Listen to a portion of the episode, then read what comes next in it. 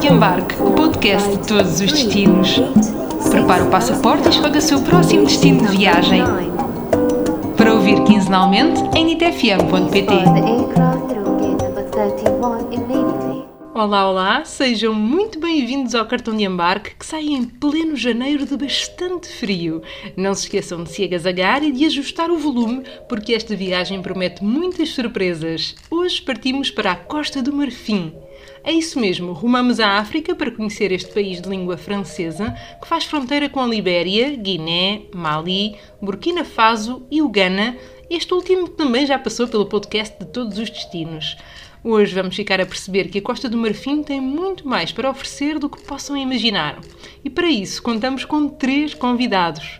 O Yahoo Kevin é especialista em viagens, vive em Abidjan e trabalha no Parque Nacional de Taí. O Kwame Kouako trabalha para um jornal de Burkina Faso, é criador de conteúdos e guia turístico.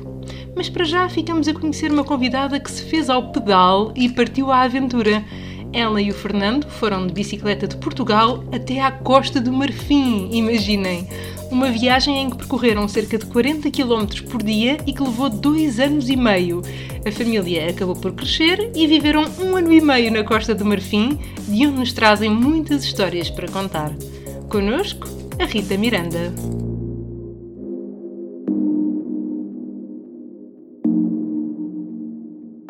Eu estudei arquitetura, tirei, tirei, um, tirei um mestrado, trabalhei um ano, vou aqui abreviar um bocadinho, mas pouco tempo depois acabei por me despedir e, entretanto, tinha conhecido o Fernando, que estava desempregado há muito tempo, e ele desafiou-me em agosto de 2012 a ir apanhar peras. Eu, na altura, achei aquilo um bocadinho esquisito, não tinha nada a ver com o que eu costumava fazer na vida, uh, mas aceitei e então a partir daí nunca mais trabalhei na arquitetura e os dois acabámos por passar a viver 24 horas uh, juntos, sempre, em todos os trabalhos que fizemos a partir daí. E eu tinha, antes de o conhecer, o sonho de viajar de bicicleta um, pelo mundo, sozinha, mas a vida quis que não que eu não fosse sozinha, fosse com ele. Ele também uh, gostou dessa ideia. É isso, não sei muito, não sei como me definir, mas uh, começou assim. Uh, pelo menos a mudança da, da, minha vida, do gostar de viajar, do, do, querer viajar, porque eu não, não tinha até então feito nada de especial, tinha ido a Berlim, tinha ido a Praga, e a Londres, a Londres não, tinha ido ao Reino Unido, tinha feito uma viagenzinha, aí aos Estados Unidos um mês. Pronto, essa foi a viagem maior, mas no fundo eram viagens que eu fazia para ver arquitetura. Não era de todo o tipo de viagens que eu faço agora. Eram uma, uma, umas viagens completamente programadas para ver determinadas obras de arquitetura de determinados autores.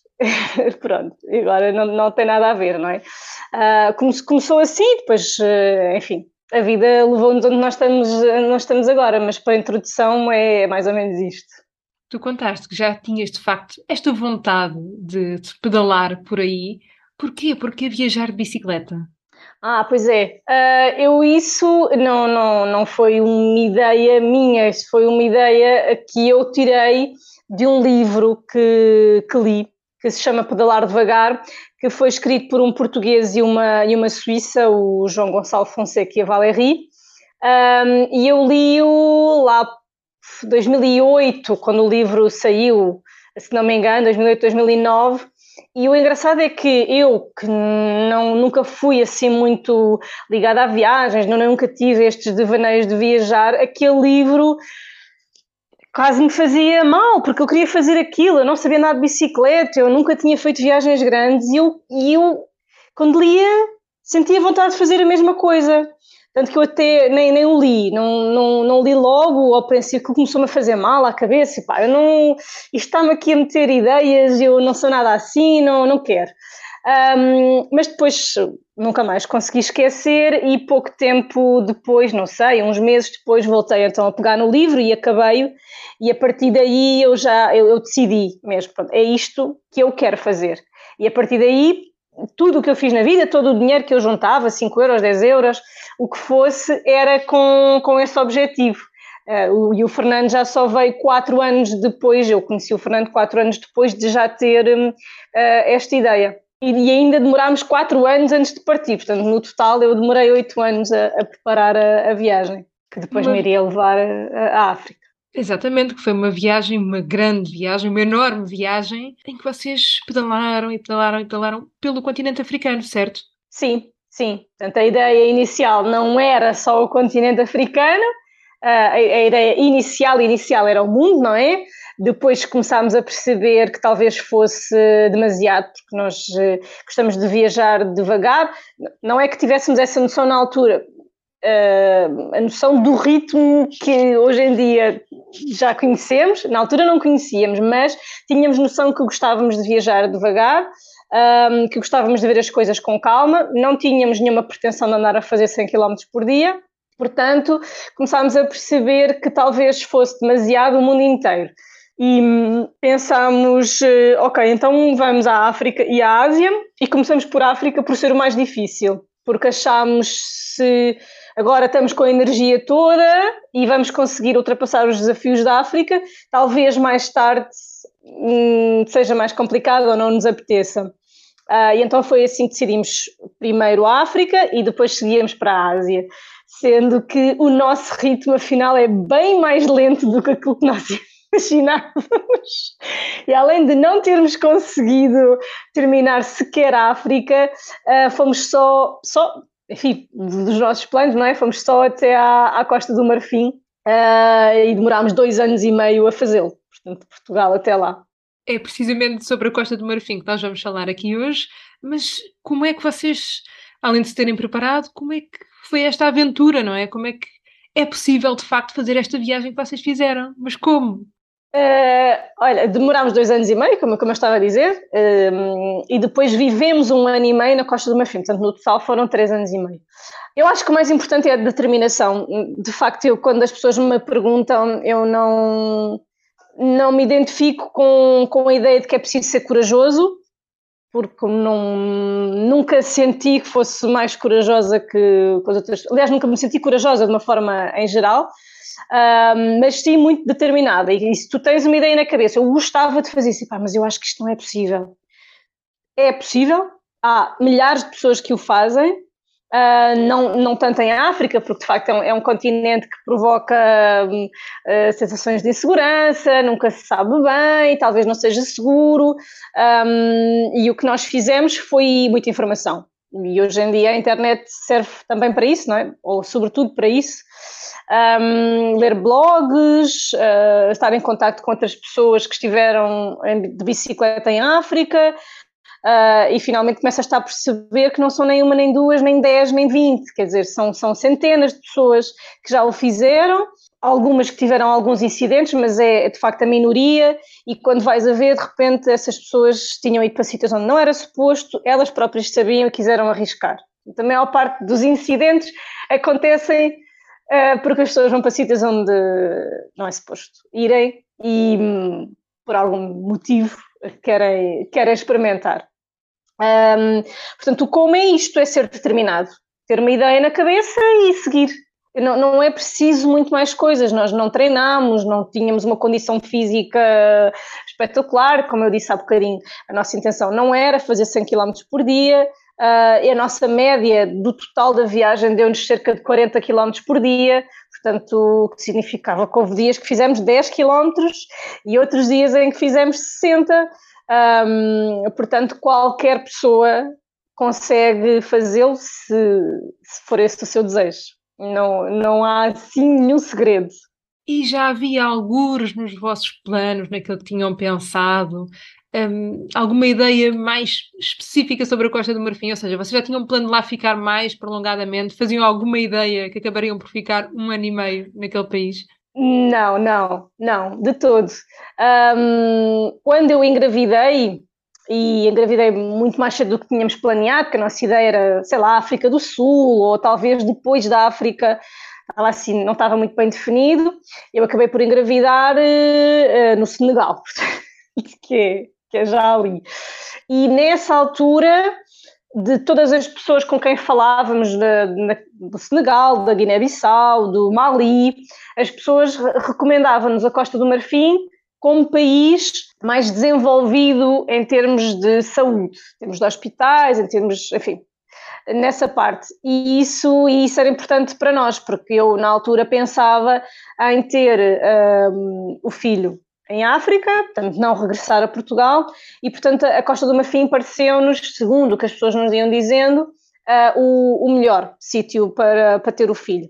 Uh, e portanto nós fomos planeando a viagem para aos sete meses e meio eu estar na Costa do Marfim, aí já não pedalar mais ou pedalar pouco, pelo menos não, não carregada, se fosse, mas fixar-nos aí um, e ter o filho aí. Pronto, infelizmente depois não, não foi, feliz ou infelizmente, não sei, uh, não, foi, não foi possível por, ter, por questões burocráticas. Agora já existe a Embaixada de Portugal uh, desde o ano passado, mas quando eu tive os meus dois filhos não existia embaixada portuguesa na Costa do Marfim ou seja, burocraticamente é muito complicado e então uh, e, e, caríssimo, é complicado e caríssimo. Então optámos por uh, vir a Portugal ter, ter os miúdos. Mas a ideia era, era tê-los lá, tanto que deixámos tudo, bicicletas, as malas, tudo deixámos na Costa do Marfim. Um, e a ideia era ter o filho em Portugal e, sei lá, dois, três meses depois regressarmos.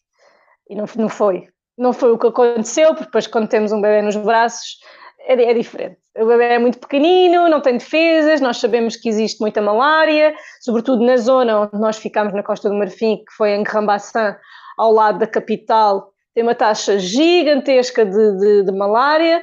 Uh, levar para lá um bebê, enfim, ainda com poucas defesas, não foi uma cena que nos apeteceu fazer, portanto só regressámos quando ele tinha já 10 meses, mesmo assim era muito pequenino, mas, eh, mas foi o que fizemos e depois acabámos por ser apanhados pelo Covid.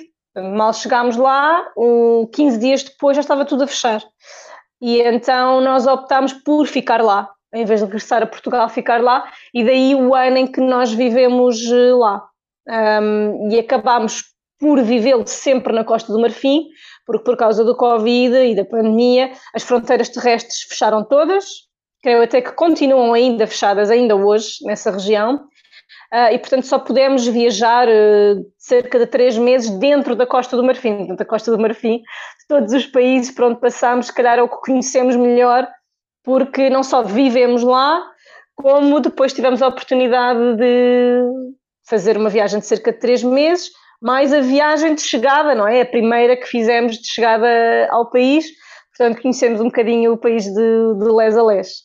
E como é que tu descreverias, para quem não faz ideia de como é a Costa do Marfim, e tendo em conta esta viagem e depois o viver na Costa do Marfim, como é que é este país? O que é que encontraste por lá? Olha, de todos os países por onde nós estivemos, eh, da África subsaariana, foi, foi o país onde nós encontramos mais hum, diferenças no, no, tratamento, ou seja, nas, nas pessoas, no, no, contacto com as pessoas, porque no fundo as nossas viagens agora uh, é, muito, é muito isso, não é? As pessoas não, não andamos à procura de, de, de outras coisas.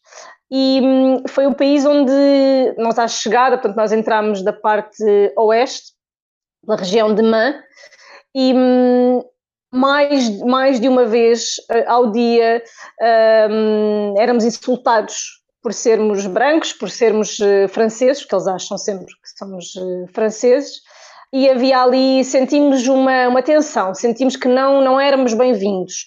Depois, pouco tempo depois, bastou mudar um bocadinho de região e de repente já éramos tão bem-vindos como em qualquer outro país e então pudemos eh, já discutir com as pessoas e porquê, porquê ali naquela região, uh, e então lá nos explicavam que, que, foram zonas que tiveram mais tempo em guerra uh, e portanto existe um ressentimento grande em relação aos franceses, Outras zonas mais junto à costa, depois onde chegámos, já éramos recebidos daquela forma como se fôssemos reis, não é? E, um, e onde nos fazem sentir em casa e nos dão tudo e mais alguma coisa. Portanto, foi um país de, muito, de muitos contrastes. Mas não é por acaso, é, nós estamos a falar de um país que tem 63 etnias, há pessoas que dizem 64 e há pessoas que dizem 65, vamos ficar pelas 63, são muitas na mesma, um, 63 etnias e muitas línguas. Portanto, existem muitas diferenças, naturalmente. Não, não, não, foi um país que, se juntou como país porque foram os franceses que assim delimitaram, não é? Mas a verdade é que é um país muito, muito fragmentado.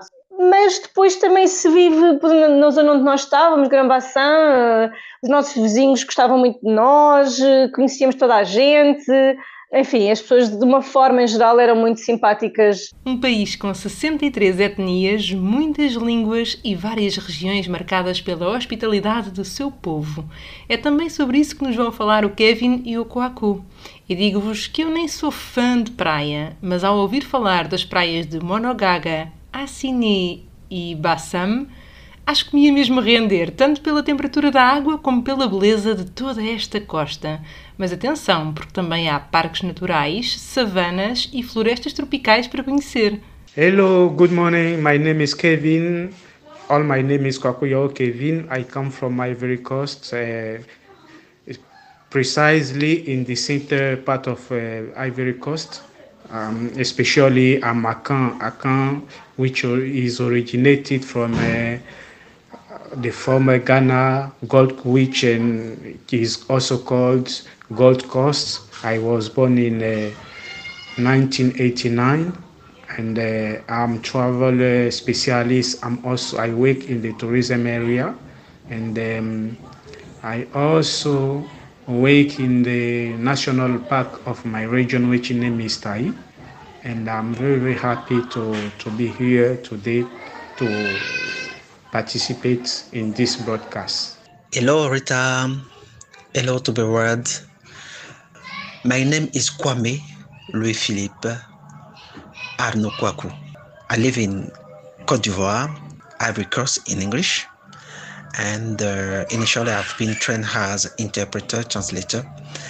Uh, however, I feel uh, since a long time a certain passion for communication. So I act as a journalist too for a newspaper uh, based uh, abroad.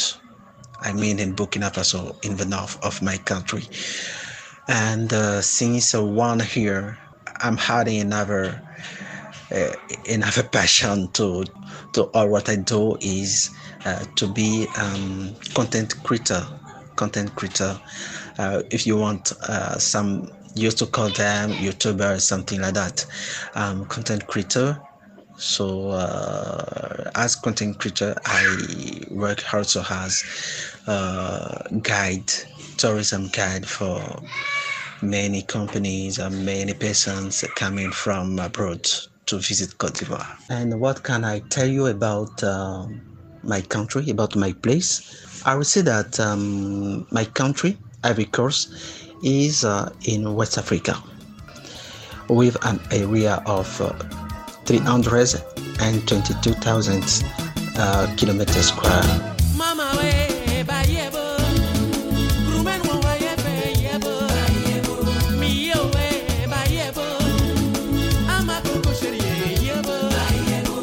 have more than 29, about 30 million inhabitants from the very last uh, census of population.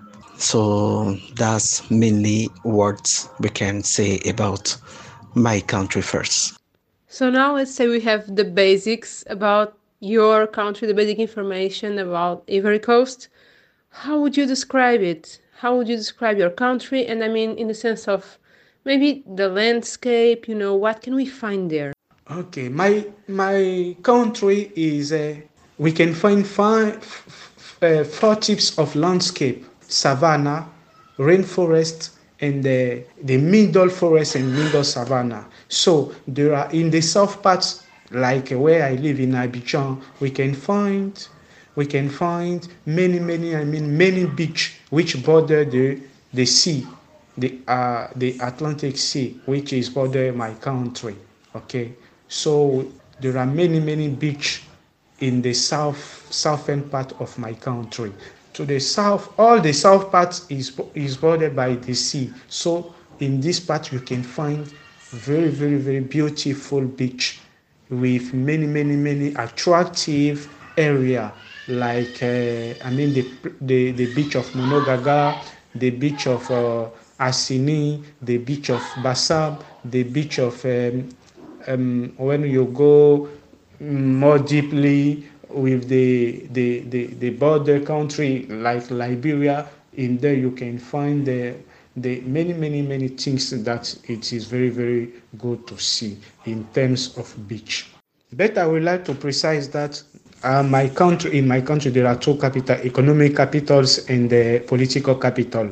The economic one is Abidjan, and the political one is Yamoussoukro. Uh, Abidjan is located in the south parts of the country, and uh, Yam Yamoussoukro is located in the center part of the country. Talking about tourism, oh my God, my country is a a wealth. Let's talk about seaside tourism. Let's talk about mountain. Let's talk about national parks. Let's talk about natural reserves. Um, let's talk about uh, beaches. Let's talk about people, food. My country is a paradise on earth. You know, Rita, you can have all the wealth on earth, I mean, money, gold, diamonds. But if you are alone, you cannot be happy. So to me, the most valuable things we have, the most valuable things I like in my country is my people. We have a very hospitable people, very hospitable people, and we sing it in our national anthem. And you can be sure that that is for me, and I want to believe for the majority of people, the most important thing. It's about the people. So I'm amazed with the description of your people, really. I'm so grateful to host you here and that we are talking about people all the time, not about a country, a nation. It's all about the people. And but apart from people, and because we are in a traveling podcast, I would like to know, in the other hand, what are your favorite places in the Ivory Coast? All our, I mean, country is a, a, good place to live. So, according to me, there is no uh, a good place or a favorite place where you can find yourself very happy to live. Everywhere you want to live, there is peace. There is, I mean, uh, all is good to, to live. All places is very, very, very, I mean, uh, fabulous and you can find many, many, I mean, touristic area as uh, La Baie de Sirène, the beach of Monogaga. This is in the southeast uh, western parts, and there are so many, so so so many things. So there is no favorite place according to me, but uh, the day you comes here, you you you can find that according to you, a, a certain part can be a favorite place, but according to me, there is no favorite favorite place to live. The places uh, compete in charms. That's why very often we we don't we cannot make a choice about specific or favorite places to be visited. But let me tell you about the coastline of our country. Wow, a paradise. Sometime like some, some town like San Pedro, uh, Sassandra, uh, some village like uh. I know what I'm talking about. You can say, oh, we can find a uh, beach everywhere. No, no, no, that's not what you can imagine. It's like a gift from the heathen. The beauty is specific, particular. We cannot find it anywhere. Let's go in the west now. Rain forest area. We have mount- mountain, very beautiful uh, nature. Even in uh, the center of my country, we have the biggest basilic of the world, Basilique Notre Dame de la Paix, mm? Our Lady of Peace of Yamoussoukro. let me tell you about our national parks where ecotourism is in development. So we have many, many uh, things like that to, to discover in my country. É interessante saber que o ecoturismo está em desenvolvimento no país e ficam ainda a saber que o Coacomo falou sobre o prato tradicional da Costa de Marfim, claro, já estavam a estranhar. Chama-se acheque e consiste em mandioca ralada que depois é cozida como cuscuz e acompanha peixe frito, parece que especialmente atum. Consta que é um verdadeiro sucesso junto de quem prova pela primeira vez não posso deixar de agradecer aos muitos amigos que me ajudaram a encontrar o Kevin e o Coaco, especialmente ao Coaci e ao grupo Taste of Africa Vibes, que eu recomendo vivamente para quem quer saber mais sobre a riqueza e diversidade do continente africano. Encontrem-nos nas redes sociais. Mas como é que foi pedalar pela Costa do Marfim? Que paisagens é que a Rita e o Fernando percorreram? Olha, em termos de paisagens, a Costa do Marfim não é não é espetacular, ou seja, não, não é um país em que tu vás abrir a boca, sei lá, com cascatas incríveis, ou não sei, não, não é. No entanto, nós, eu e o Nando, eu falo por ele, tenho a certeza que ele ia dizer o mesmo, nós adoramos estar a viajar em, em estradas com floresta super densa dos dois lados e, e para nós, apesar de ser sempre igual, é verdade, mas nós adoramos isso. E, portanto, para nós são, são paisagens que nos agradam. Um, aquelas árvores gigantescas, depois as eras que sobem às árvores, fica de repente uma parede verde de um lado e do outro, que se tu quiseres penetrar nem, nem consegues, nem sequer é possível. Um, há disso, depois também há zonas um, um bocado desflorestadas, não é? é como quase todos os países da África, imagino que têm este, este problema. E depois tens uh, muitas, muito, como lá está, como existem muitas etnias, tens muito tipo de aldeias uh, diferentes ao longo do país. E a diferença norte-sul é, é, enorme, não só pela religião, né? maioritariamente em baixo, na zona sul, a, a, maioria, a maioria são cristãos e na zona norte a maioria são muçulmanos. Portanto, logo aí existe uma diferença enorme. Depois, mais as etnias, de repente parece que estás, em, estás a atravessar vários países ao longo da, da Costa do Marfim.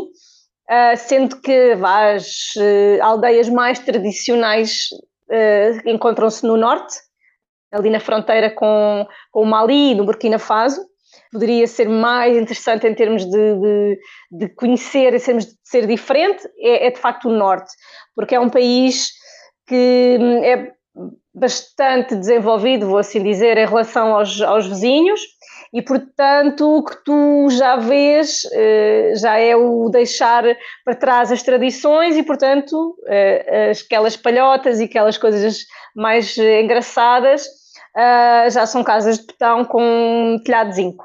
Portanto, repetidamente, repetidamente, e ali a partir mais ou menos de meio, então recomeças a ver um bocadinho mais o que é a tradição.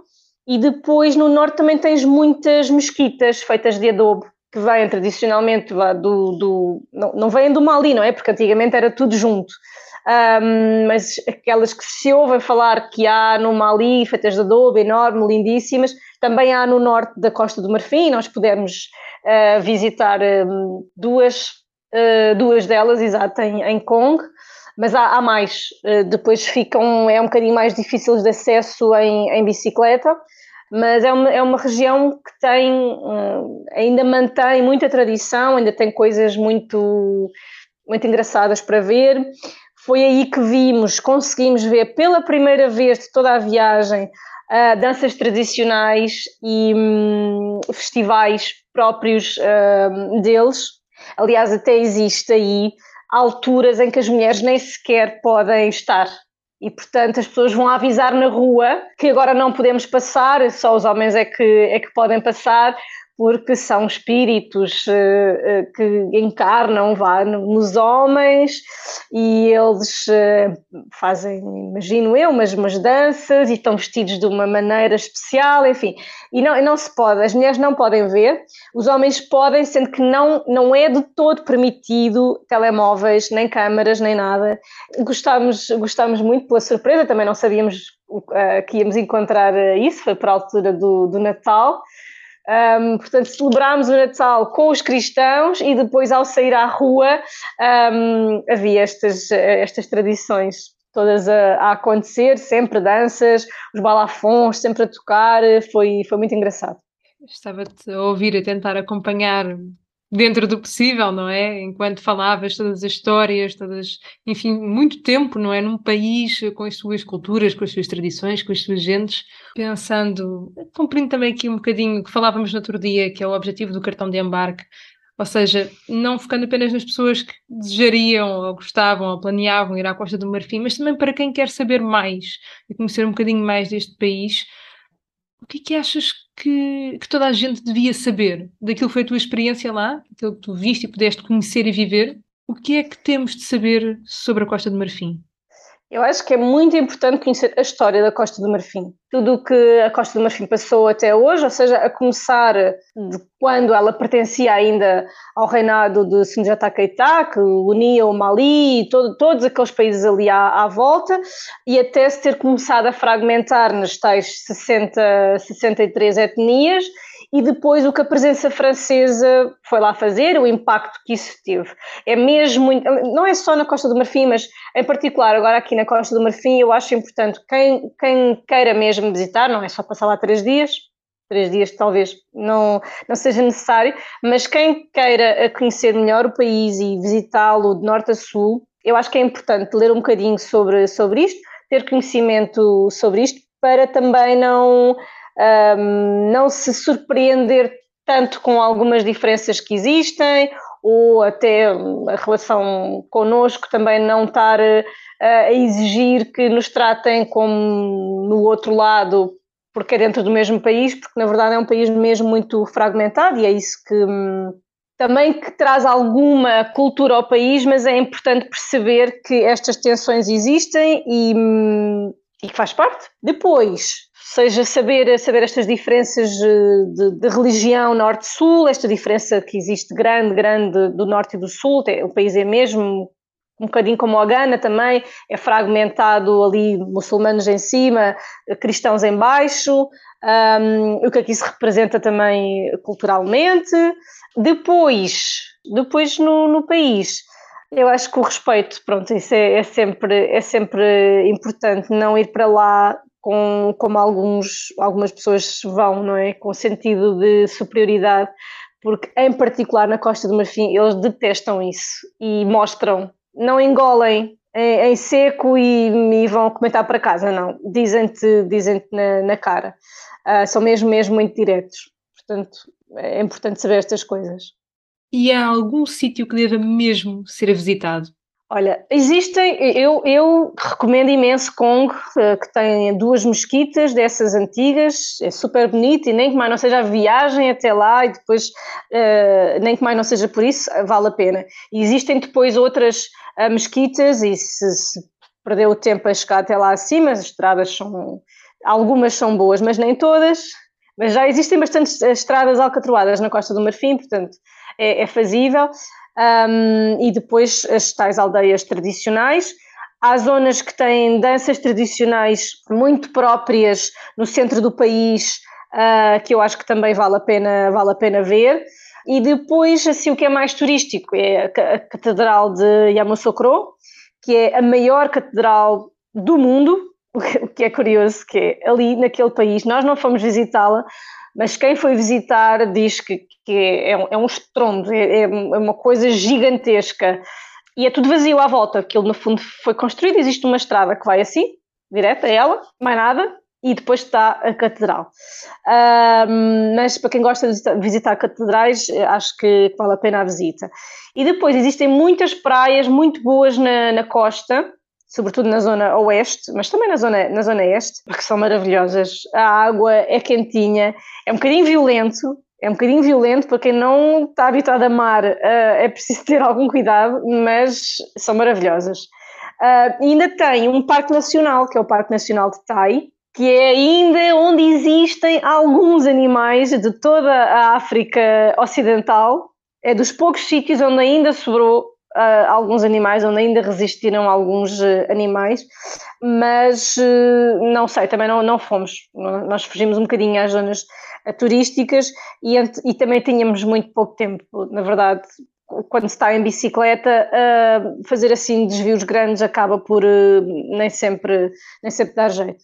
Uh, então, para quem lá for, é, é isto, assim como esteja a lembrar. Ah, depois também há outros sítios, Man também é muito bonito, tem lá uma floresta sagrada, tem lá cascatas, tem lá uma subida a uma montanha com uma vista incrível à volta. Uh, e nós disso fizemos quase tudo, tirando as cascatas, que estas coisas são tão engraçadas em África. Não nos deixaram ver as cascatas porque estavam a refazer os acessos. Só que os acessos são refeitos por pessoas nas quais encarnam os espíritos da floresta. E, portanto, não, nós não podíamos sequer aproximar-nos e eles trataram-nos super mal. Eu não estávamos a perceber nada, porque não, não tínhamos lido sobre o assunto, não estávamos a perceber nada. E, e eles não nos estavam a deixar passar e a dizer que os espíritos não, não, e que não podíamos ver, e que não podíamos ver, e que não podíamos ver e depois com, com calma lá nos explicaram do que, é que, do que é que se estava a tratar e no fundo estavam só a refazer os acessos, sendo que para refazer os acessos só algumas pessoas é que podem e têm com o espírito entrar nelas, enfim. Então uh, os estrangeiros não podem ver, aliás não é só os estrangeiros, ninguém pode ver enquanto esses trabalhos estão a decorrer. Então não vimos as cascatas, mas depois vimos um, a parte da floresta sagrada podíamos ver e subimos à, à, à montanha. E chegamos ao fim da nossa volta à Costa do Marfim em bicicleta. Um enorme obrigado à Rita, ao Kevin e ao Coaco, que partilharam tanto connosco. Quanto a nós, até ao próximo destino.